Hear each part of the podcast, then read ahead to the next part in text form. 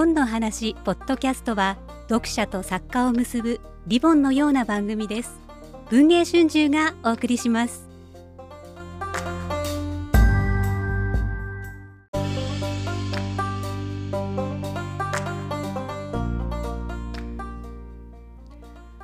こんにちは。今日の本の話ポッドキャストです。本日の話題作試し劇は堂場修一さんのラストラインシリーズです。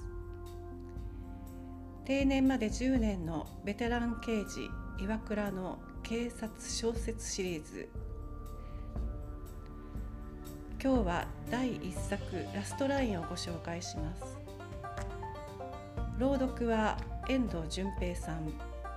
それではどうぞお楽しみください。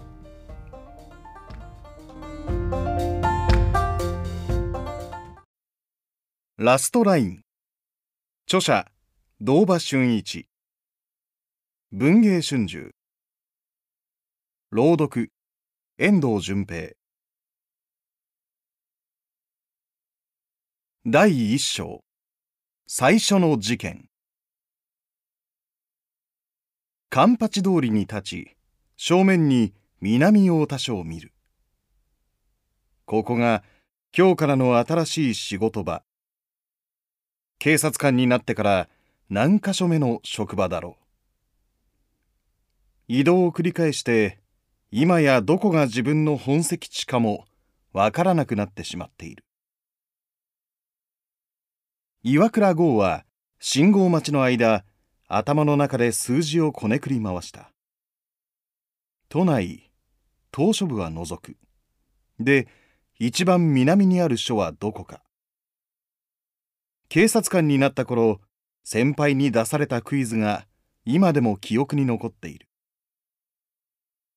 23区内ではこの南太田署多摩地区まで含めると町田署だ。その差は井戸にして12秒弱。つまり町田署の方が400メートルほど南にあることになる。南太田署は7階建てでそっけない外観は警察の庁舎としてごく一般的である。2階までがベージュ色。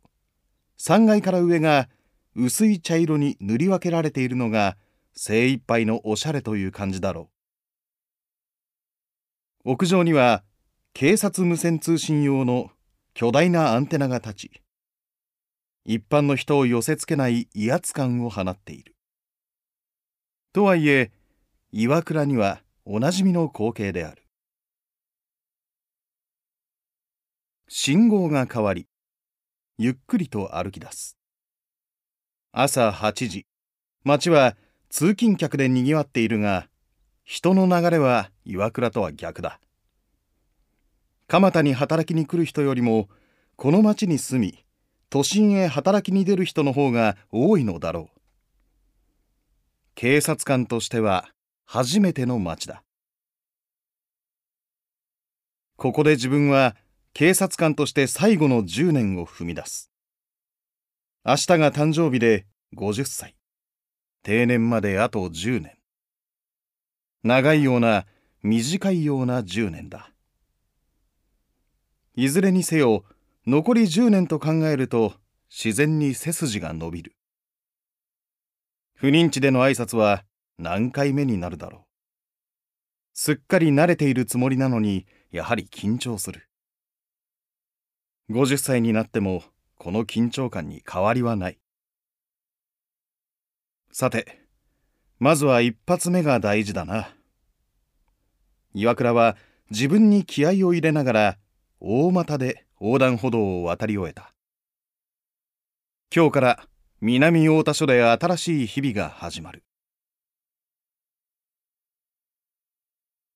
本部捜査一課から赴任しました。岩倉です。よろしくお願いします。短く挨拶を終えすっと頭を下げる。パラパラと拍手が鳴る中3秒ほどその姿勢をキープ。遅くもなく早くもなく。この署の刑事課で自分が微妙な立ち位置にいることは分かっているが今はとりあえずニュートラルな感じでいこう。何しろ所轄の刑事課は年齢も階級もバラバラな人間の集まりだ。人間関係は難しくなりがちで気をつけないと自分が圧力の原因にもなりかねない。この春の移動では新しく3人が南太田署の刑事課に赴任していた。このうち2人が外部からの移動で1人が派出所からの持ち上がり。岩倉は誰とも面識がなかった。そもそもここで顔を知っているのは刑事課長の安原康介だけである。